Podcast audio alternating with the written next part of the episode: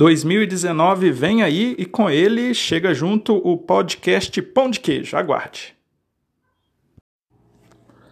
Qual é a melhor hora do dia para comer um pão de queijo? De manhã, à tarde ou à noite?